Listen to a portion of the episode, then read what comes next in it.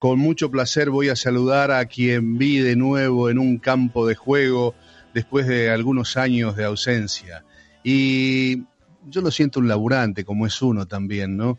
Y me recuerda esa canción de María Elena Walsh que dice, tantas veces me mataron, tantas veces volví, de nuevo estoy aquí, resucitando. Y como la cigarra, nuestro amigo Tití Fernández volvió a los campos de juego. Tití, qué gusto saludarte, Adrián Noriega y equipo, buen día. Adrián querido, ¿cómo te va? Buen día. A mí me hirieron, no pudieron. hirieron, un ala, me hirieron un ala, pero viste que me recuperé, me dejaron, me dejaron volar de nuevo, empecé a volar de nuevo el jueves pasado. empecé a volar feliz, viste, contento. Si sabremos, si sabremos de esas alas heridas y, y por eso este, quiero solidarizarme con tu vuelta y con la alegría de un montón de gente que te vio nuevamente en ese lugar que tanto conoces, manejás, que el mundo del fútbol, jugadores, que son una casta especial, que no le dan tanta bola a cualquiera, eh, te quieren y te respetan, al igual que los que estamos de este lado, a veces escuchando tus aportes y tus comentarios en los partidos de, fútbol. Eh, fue una noche de, emoción tu vuelta, ¿no? Eh, vos dijiste al aire. Adrián, desde, que, desde el momento en que me enteré este, que, me invitaban y que me, ofrecían este, empezar a trabajar de nuevo. Yo pensé que yo durante los últimos meses, en pandemia, así en, entrevistas con amigos, decía que lo que me gustaría era eh, despedirme de la gente, porque yo un poco me fui por la ventana del fútbol. Y me parecía que después de 45 años merecía irme por otra puerta, ¿viste? Por lo menos por una puerta, no sé si grande, pero por la puerta, no por la ventana. Entonces yo pensé que la invitación era para hacer un partido. Pero resulta que le dije, bueno, te agradezco, bárbaro. Este, hacemos, me dice, no, no, pero no es por un partido, es las eliminatorias, es la Copa América, es llegar al Mundial. Este, digo, bueno, pará, hagamos como dice Mostaza, vamos paso a paso, ¿viste? Porque claro. este, me invitaron para, para que siga laburando y tengo ganas, pero hay que ver a dónde hay cuero, Adrián. Titi, y hablando de nada, de cuero, hay cuero para rato, vamos, hombre no, no, no se pase de humilde, que hay cuero para rato ahí. Y además, este, hay energía de la gente también para acompañarte con esto. Eh, Titi, mm, de todos tus gloriosos años, de eh, ¿cuándo arrancaste vos? Vamos a la génesis de todo esto. ¿Cuál fue tu... En 75, 75, años 75. ¿Y cómo fue tu, tu comienzo? ¿En dónde fue y con quién? Mira, yo me crié con Roberto Leto, ¿sabés quién es Roberto Leto? Roberto, por eh, favor, Roberto es... Robertito. Eh, cuando yo conduje la mañana de Mitre en el año... 82, 81, 82. Un poquito más, ya era finales de los 80, conduje la mañana de Mitre, Roberto era columnista y con Caldiero y demás eran los que manejaban el, fútbol en ese momento. La campaña de Boca, exactamente. Bueno, Robertito, yo me crié con Robertito, fuimos juntos a la escuela, este, éramos muy amigos, Robertito fue padrino de mi primer casamiento.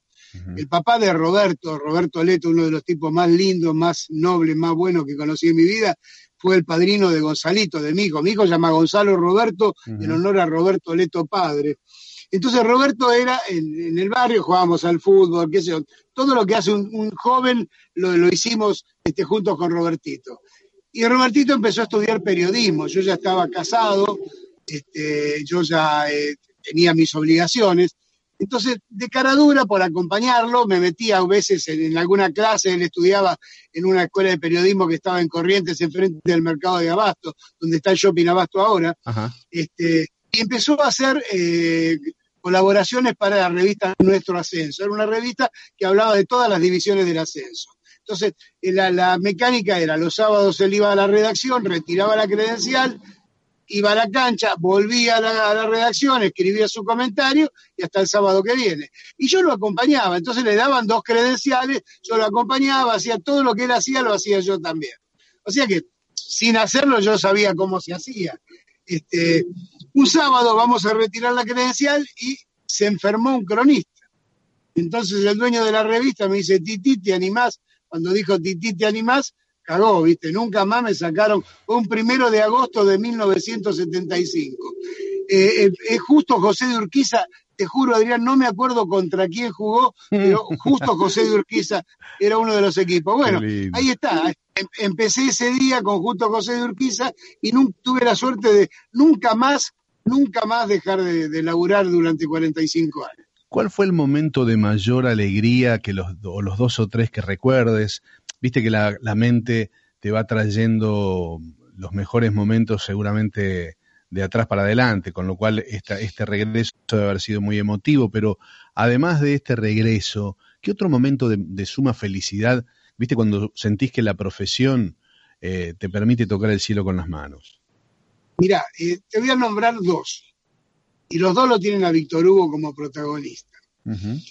Uno, el más grande, es la conquista de la Copa del Mundo del 86, en donde fui protagonista casi porque estuve con Diego, Diego me metió en el vestuario, festejé con los jugadores, este, ese fue un momento inolvidable de mi vida. O sea, yo no es que entré porque entré porque tenía eh, la, me habían encomendado hacer la producción de una nota que se iban a hacer entre Alfonsín, que era el presidente, Víctor Hugo desde el palco y, Diego desde la cancha, y yo era el encargado de llevar a Diego hasta el lugar en donde estaba la cámara para, para hacer ese triplex, ¿viste? Y bueno, le tocó el control antidoping, este, lo esperé, cuando sale del control antidoping, ya todo el mundo estaba en el vestuario festejando. Esto fue después de la vuelta olímpica, después del festejo, después de todo. Entonces le digo, dale, digo que están esperando a Alfonsín y Víctor Hugo. Me dice, que esperen. Y me agarró de un brazo y me llevó para el vestuario. Y yo estaba chocho, yo también, yo me olvidé de Alfonsín, de Víctor Hugo. Yo bueno, además no había manera de convencerlo a Diego para llevarlo, ¿viste? Entonces, ese fue uno de los momentos más lindos. Y el otro momento lindo fue cuando se armó el gran equipo de...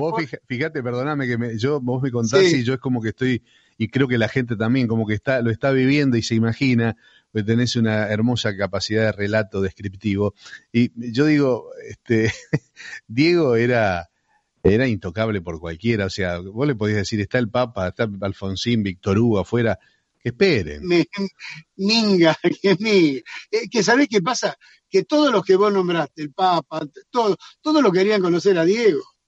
era al revés, ¿viste? Era, fue tan, tan monstruo, tan grande, tan, tan, eh, fue Maradona fue Maradona, ¿viste? No, Gardel, Lepera, los guitarristas, no, este fue Maradona. Qué bárbaro. Una cosa increíble. A, mí Maradona me regaló los mejores momentos periodísticos de mi vida, me los regaló él. El otro tiene que ver con el año 81. Ajá. Se arma el gran equipo de Sport 80. Víctor Hugo debuta este, en Radio Argent en Radio eh, ay, Argentina era. Puede ser, en Argentina. No, Radio, perdón, no, no, no, no, Radio El Mundo. en Argentina ah. fuimos en el 80, Radio El Mundo, en Radio El Mundo, que después en el 82 pasamos a Radio Continental. Radio El Mundo, el gran equipo en donde estaban Néstor Ibarra, Adrián Paenza, Marcelo Araujo, Juan José Lujambio, era un equipo extraordinario. El Sport 80 fue, creo que fue el mejor equipo periodístico de deporte de la Argentina. ¿Qué pasa? Yo estaba dentro del equipo. Dos días antes era un equipo caro. Te estoy nombrando figuras, habían traído a Víctor Hugo, que era recontra figura en Uruguay, lo convencen para venir a hacerle la competencia al gordo, al querido Gordo Muñoz, que era un parlante acá en la Argentina. El Gordo Muñoz lo escuchaban, era una cosa impresionante, ¿viste? El 80, el 90% de la audiencia era del Gordo Muñoz. Entonces lo traen a Víctor Hugo. Y yo estaba dentro del, este, del equipo. Pero ¿qué pasa? Tres días antes, recorte de presupuesto. ¿Y a dónde se corta el presupuesto? En Titi Fernández. Oh. Yo me quería, me quería matar, ¿viste? Bueno, de hecho yo el sábado se hizo una gran producción con Diego, estaba Jorgito Crosa también que hacía el partido en 10 minutos, me acuerdo.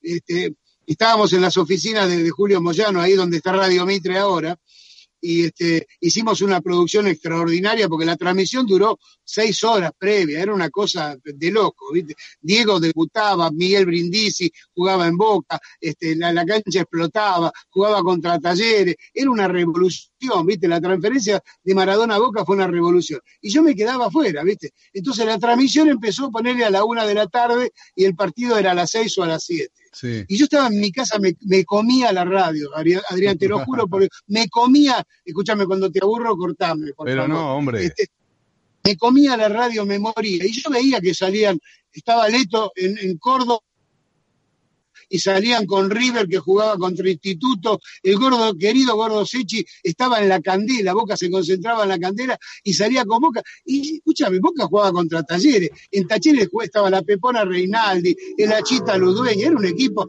Roberto Zaporiti era el técnico, era un equipo extraordinario Talleres. Chocolate Valera, el arquero. Yo dije, y no hay nadie. ¿Sabes qué hice? Averigüé en qué hotel estaba concentrado Talleres y me fui a la concentración. En hotel El Conquistador, ahí en la calle Esmeralda y Paraguay. Me fui. En, el lobby del hotel estaban todos los jugadores de Talleres. Llamó a la radio y le digo, muchachos, no está saliendo nadie de Talleres, yo estoy acá. Este, si quieren pongo algo. Bueno, me hice un picnic de jugadores de talleres saliendo al aire que no lo tenían previsto. Era tanto Maradona que se habían comido este, la concentración de talleres. Entonces, Víctor Hugo, ¿qué hizo? Que le digan a Titi que se venga para la cancha. Claro. Chao, adentro, ¿viste? Y para la cancha. Y la historia termina. Yo estoy con el Gordo Sechi. El Gordo Sechi hacía vestuario de Boca. Claro. Un monstruo. El Gordo Sechi, siguiendo a Boca, era un fenómeno. Este, y me acuerdo que termina el partido y el Gordo Sechi sale corriendo a buscar a Maradona y no tenía cable, no le alcanzaba el cable, ¿viste? Entonces salgo corriendo yo a buscarlo a Diego. Y cuando lo agarro de un brazo le digo, vení, Diego, vení, me dice, no, pará que tengo que saludar. Dale, vení que al gordo no le alcanza el cable, no puede, no te puede sacar al aire. Y entonces me mira y me dice, boludo, tenés un grabador en la mano, grabame vos, me dice. Hasta eso, hasta eso tenía Maradona, un monstruo. Bueno, lo grabé a Maradona y la primera nota de Boca Campeón fue una nota que, Diego me dijo con qué la tenía que hacer en el momento que la tenía que hacer.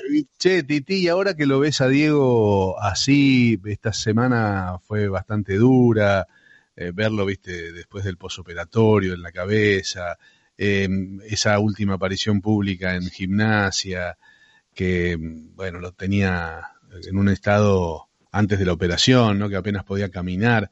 Em, verlo así, ¿qué, te produce, qué te pasa con el Maradona hoy? Tristeza me produce.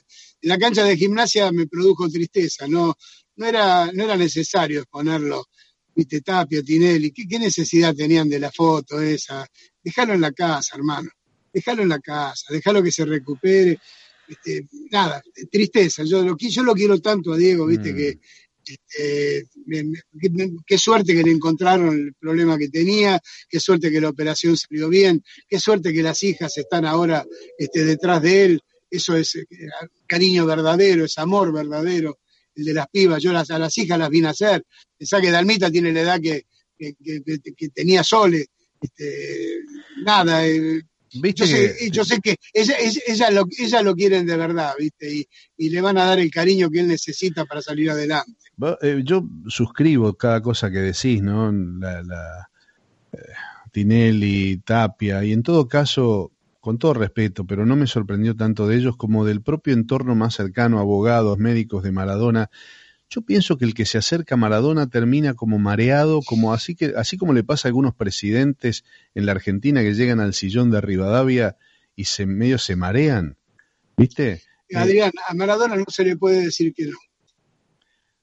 Eh. Los, únicos que a los únicos que a veces le dijeron que no a Maradona son quienes gracias a ellos Maradona está vivo, que son Claudia Maradona y Diego y Guillermo Coppola de no haber existido Coppola y Claudia, hoy Diego no está entre nosotros.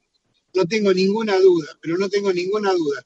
Este, y bueno, y después hay otra gente que a lo mejor está por, por amor o no, ¿viste? A lo mejor algunos no están por amor, qué sé yo. A vos decís que no, vos le sacás responsabilidad al entorno, por ejemplo, en la exposición. No, no, no, no, no, yo no le saco nada, ¿qué le voy a sacar? Ah, si vos lo tenés, si vos lo tenés enfermo, ¿qué vas a ir a la cancha? No, no vas. No ah. digo, no podés. No, no, no, quédate en casa. Quédate en casa, hermano. Quédate en casa que te queremos, te queremos, te queremos ver recuperado. Quédate en casa. Eh, Titi, querido, eh, siempre es un placer, enorme escucharte y mm, me alegró muchísimo verte entrar otra vez a la cancha. Queríamos estar contigo en esa. Adrián, querido, te mando un abrazo grande. Este, gracias, yo también estoy muy feliz, muy, muy contento. Estoy este, nada, que dure lo que tenga que durar, pero ya por lo menos, este, ya mi despedida fue desde, el campo de juego, desde una cancha, desde una transmisión, que es lo que, lo que amo, lo que siempre hice, lo que me permitió vivir bien este, durante y trabajar feliz durante tantos años, Adrián. Prometo molestarte la próxima para hablar solo de fútbol y de la selección argentina después del próximo compromiso, después del próximo partido. ¿Te parece? Abrazo grande, amigo, suerte. Gracias, chao. Titi Fernández.